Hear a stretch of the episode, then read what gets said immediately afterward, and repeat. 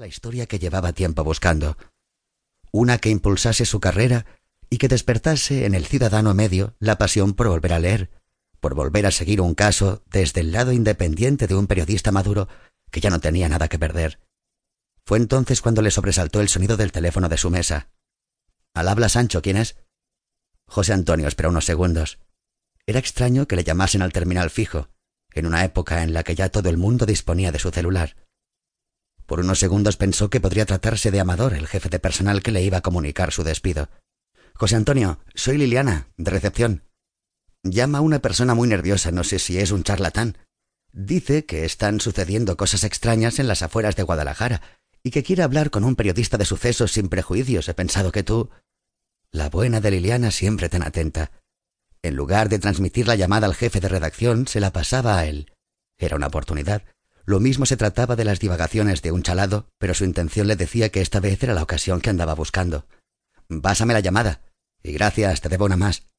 A los pocos segundos pudo escuchar la respiración agitada de un hombre mayor al otro lado de la línea. El periodista de sucesos de las noticias José Antonio Sancho al habla, dijo en un tono neutro cargado de profesionalidad. Señor, sí. Mire, le llamo de Zapotlanejo, Jalisco, cerca de Guadalajara. Sí, sí, conozco la ciudad.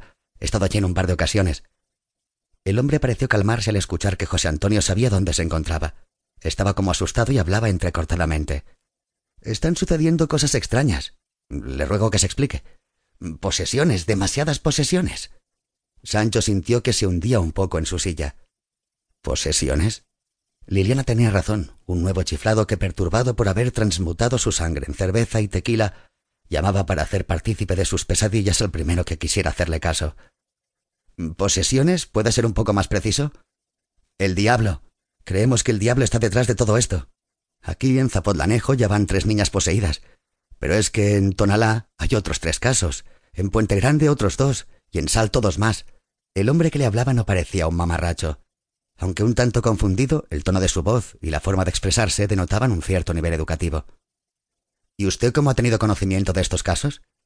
Soy médico, pertenezco al IMSS Oportunidades y atiendo a los barrios más pobres y conflictivos. Todas estas niñas son de familias humildes que viven casi en la indigencia. He atendido personalmente ya a siete de esas criaturas, todas presentaban síntomas similares y al final los casos han ido cayendo en mis manos. Es horrible. Pero ¿por qué recurre a un periodista?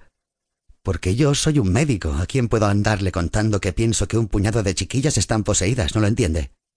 José Antonio aguardó unos instantes. Su instinto le corroboraba que allí detrás había una historia. Quizá la gran historia que necesitaba. Si salía con su coche ya mismo al caer la tarde, podría estar en Zapotlanejo, sin problemas, tomando la Federal 15. Necesito verla en persona. Necesito que me facilite sus datos y corroborar esta historia. Estoy dispuesto a colaborar, pero pongo una condición. Usted mantendrá a salvo mi identidad. Quiero que alguien ayude a esas niñas, pero también deseo desvincularme cuanto antes de este asunto. Cuente con ello.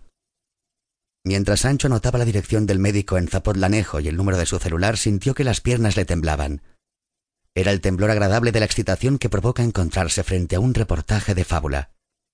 Ya no tenía dudas. Ese caso iba a cambiar su destino para siempre.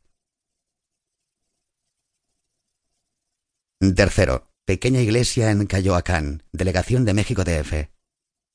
El padre Salas acababa de finalizar la misa de la tarde y estaba recogiendo el cáliz, la estola y la casulla, y las estaba doblando con sumo cuidado cuando sintió que alguien entraba de nuevo en su pequeño templo.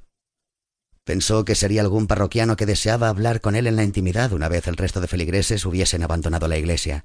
Pero cuando se giró para ver a su intempestivo huésped, descubrió un rostro familiar y un súbito estremecimiento hizo que todos los enseres que portaba entre las manos se le escapasen desparramándose sobre el suelo del altar. Padre Salas, después de tanto tiempo parecería que ha visto usted al mismísimo maligno en lugar de a un viejo amigo. Dijo el hombre esbozando una sonrisa mientras se aproximaba a él y trataba de ayudarle a recoger el cáliz. El padre Salas no había reconocido en aquel hombre ningún ángel caído, pero sí a la mano derecha del arzobispo de la Archidiócesis Primada de México, y que hubiera ido a visitarlo hasta su pequeño retiro en una iglesia en ruinas perdida en Cayoacán no podía significar nada bueno para él. ¿Qué quieres de mí? Inquirió el padre Salas de forma directa tuteando a su interlocutor. El visitante dejó el cáliz sobre la mesa del altar y después se aproximó más al cura para poder posar ambas manos sobre sus hombros. Siempre ha sido un hombre inteligente, posiblemente uno de los más inteligentes que jamás haya conocido.